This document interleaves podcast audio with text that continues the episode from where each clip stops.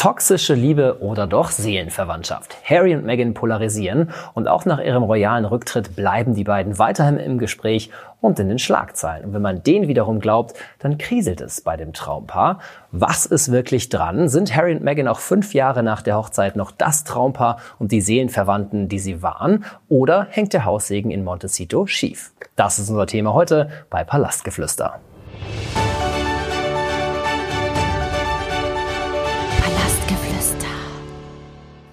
Und was wäre Palastgeflüster ohne unsere Royals-Expertin Larissa Jäger? Schön, dass du da bist. Hi Tom. Ich muss dir sagen, ich war echt ein bisschen geschockt, als ich gelesen habe, dass es kriseln soll bei Harry und Meghan. Hatte ich jetzt so gar nicht im Gefühl. Wie war es bei dir? Hast du es erwartet? Wie, wie denkst du drüber? Ja, grundsätzlich sind Meldungen über Harry und Meghan selten positiv, aber auch ich war überrascht. Es ging ja los mit der Meldung, dass Harry einen Scheidungsanwalt konsultiert haben soll. Er soll außerdem einen privaten Rückzugsort haben, wo er immer hingeht. Äh, Dianas Ex-Butler Paul Burrell hat gesagt, eine Scheidung, Zitat, wird definitiv passieren. Ich glaube da nicht oder noch nicht dran. Ich finde aber, dass diese Meldungen ein guter und willkommener Anlass sind, um mal ein bisschen allgemeiner über die Beziehung von Harry und Meghan zu sprechen. Was glaubst du, äh, gerade bei den beiden, was sind da die größten Herausforderungen für so eine Ehe? Beide stehen in der Öffentlichkeit, der Clinch mit der Familie. Klingt nicht so einfach.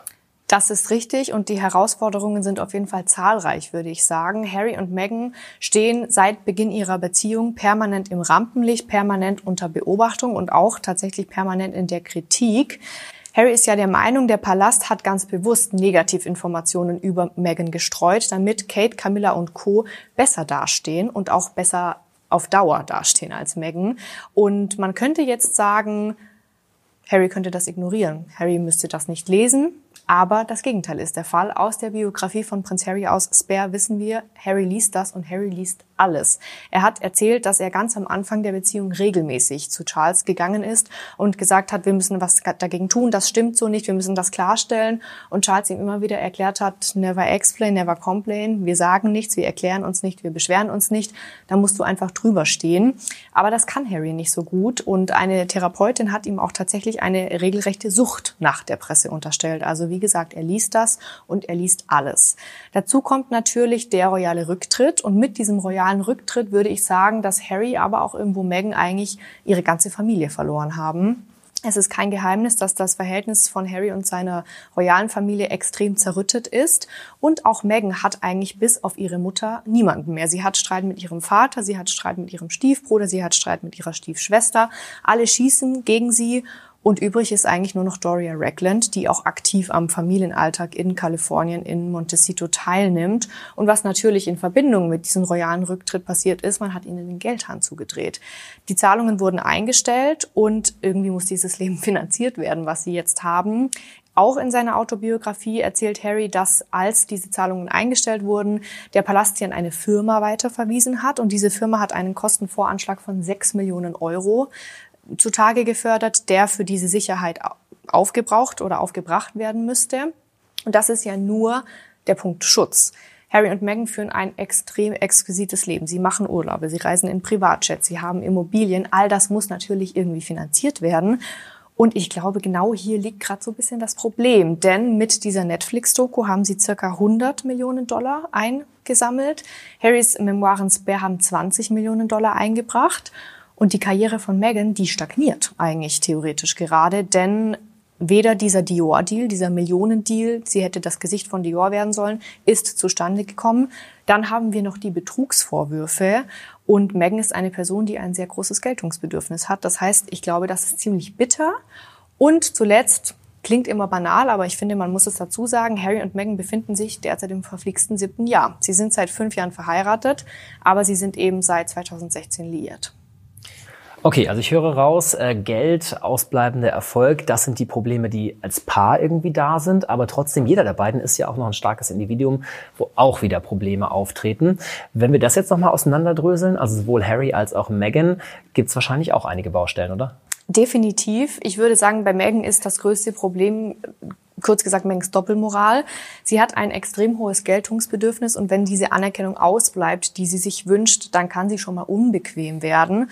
Und ich glaube, dass Megan ein ganz klares Bild von sich hat, wie sie sein will Und wie sie denn aber wirklich ist und was sie wirklich tut, das differiert komplett von ihrer eigenen Vorstellung. Also ich glaube, es ist ein bisschen hier Selbst- und Fremdwahrnehmung das Problem.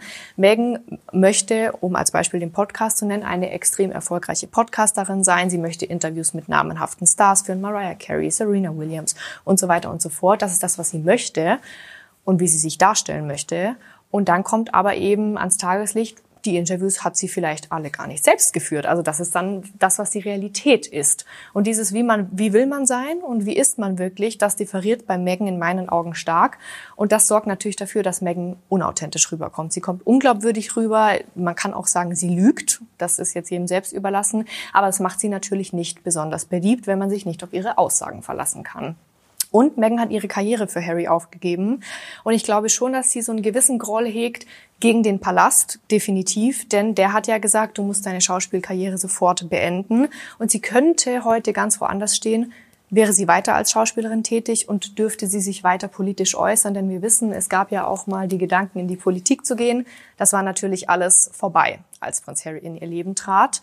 Und Prinz Harry, hier würde ich sagen, ist ganz klar seine Psyche, seine allergrößte Baustelle.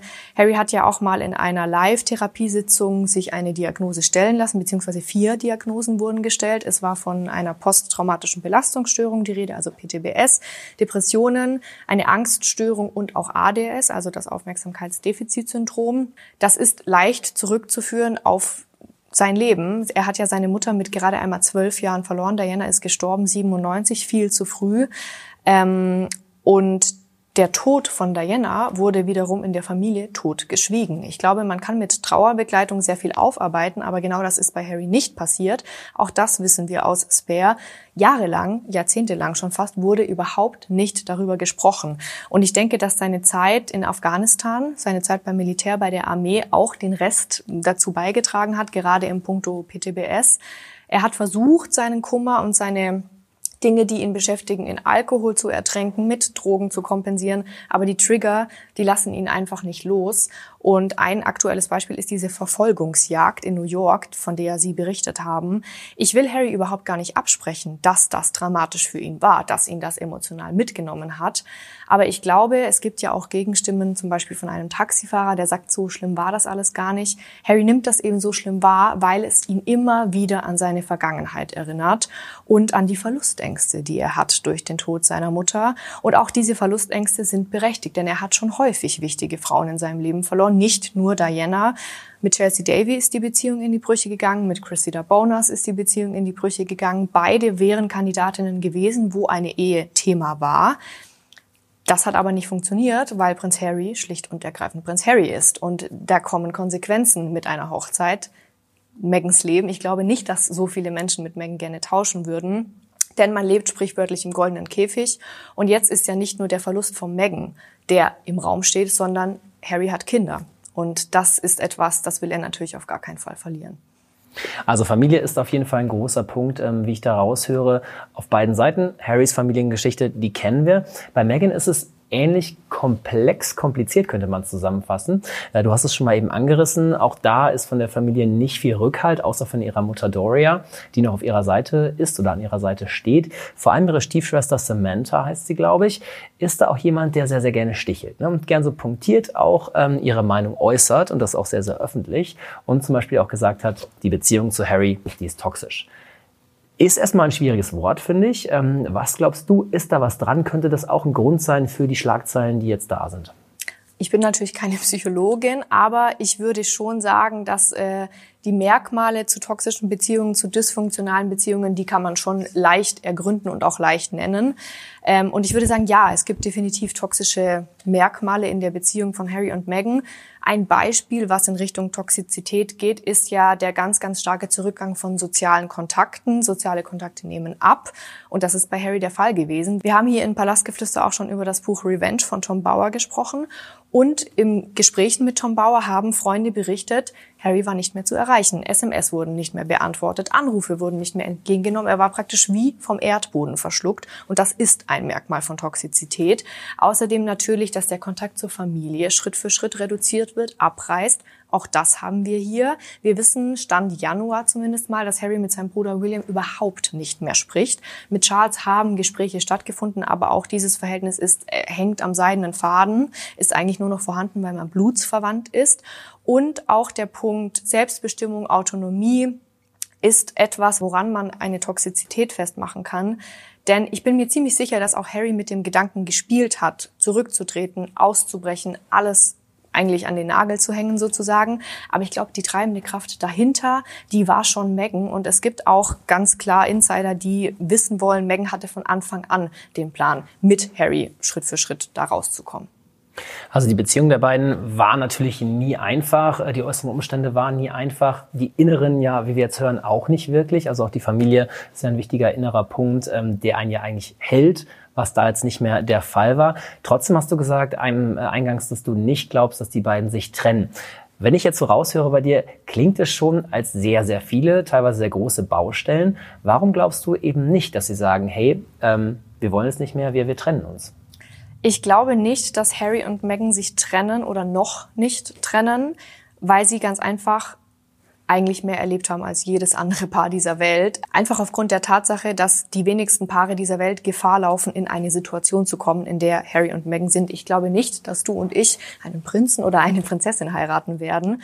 Und das hat sie natürlich sehr, sehr eng zusammengeschweißt. Man kann schon Gemeinsamkeiten auch im Lebenslauf von Harry und Meg feststellen. Sie sind beide Scheidungskinder. Sie sind beide im Rampenlicht, entweder groß geworden oder stehen im Rampenlicht. Auch Meghan stand schon im Rampenlicht, war Person von öffentlichem Interesse, bevor sie mit Harry zusammengekommen ist. Und sie wollen beide Gutes tun mit ihrem Namen. Harry hat die Invictus Games gegründet. Er supportet sehr stark mentale Gesundheit. Meghan setzt sich für Frauenrechte ein, für Emanzipation, für Feminismus. Sie hatten auch dieselben Vorstellungen des Lebens. Sie haben eine Familie gründen wollen. Sie wollten gemeinsam etwas aufbauen.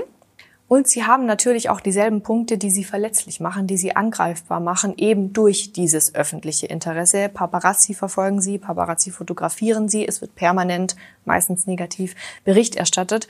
Und ich finde, es gibt sehr junge Aufnahmen von Megan, also Abschüsse, Paparazzi-Bilder, auf denen Megan durchaus anders aussieht als sonst. Sie sieht sehr gestresst aus, sie sieht auch nicht so glücklich aus. Man könnte jetzt auf der einen Seite sagen, das ist eine Momentaufnahme und Megan wusste nicht, dass sie fotografiert wird, weil das das ist ja der Sinn von diesen Paparazzi-Aufnahmen, würde ich ehrlich gesagt anzweifeln, wenn es um äh, Herzogin Meghan geht.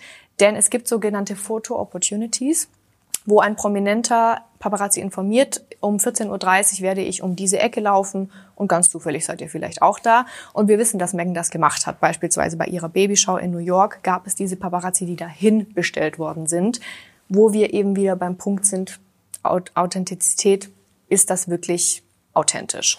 Ähm, was wir da gesehen haben, ist eine Megan, die nicht auf dem roten Teppich strahlt, die das, die Aufmerksamkeit nicht genießt, die nicht unfassbar glücklich ist und ihr Lächeln zeigt. Ja, hier ist wieder die Frage, welche Megan haben wir auf diesen Fotos wirklich gesehen? Was ich aber schon glaube, ist, sie werden sich Herausforderungen stellen müssen im Punkto Karriere. Denn man muss jetzt natürlich schauen, wie machen wir weiter. Harry hat in seinen Memoiren Spare eigentlich alles gesagt, was er sagen kann, noch viel, viel mehr, als er hätte sagen müssen. Und was kann jetzt noch kommen? Natürlich könnte er über die Krönung seines Vaters berichten oder über den Tod der Queen. Aber von Harrys Seiten ist eigentlich sehr, sehr viel gesagt und man muss jetzt schauen, welche Deals unterzeichnet man. Und Harry hat, Harry ist dafür bekannt, dass er schnell Deals unterzeichnet, weil er eben dieses Geld braucht. Auch darüber haben wir schon gesprochen. Und bei Meghan stagniert die Karriere eben weiterhin. Und da müssen Sie jetzt eben gucken, in welche Richtung entwickeln Sie sich, was machen Sie als nächstes. Ich glaube schon, dass Sie durchaus noch von Interesse sind, denn Harry und Meghan sind eine Marke. Und was eine Marke tun muss, sie muss sich vermarkten. Und Harry und Meghan sind sehr gut in diesem Punkt. Deshalb, ich mache mir eigentlich keine Sorgen, dass wir auch zukünftig noch viel von ihnen hören werden.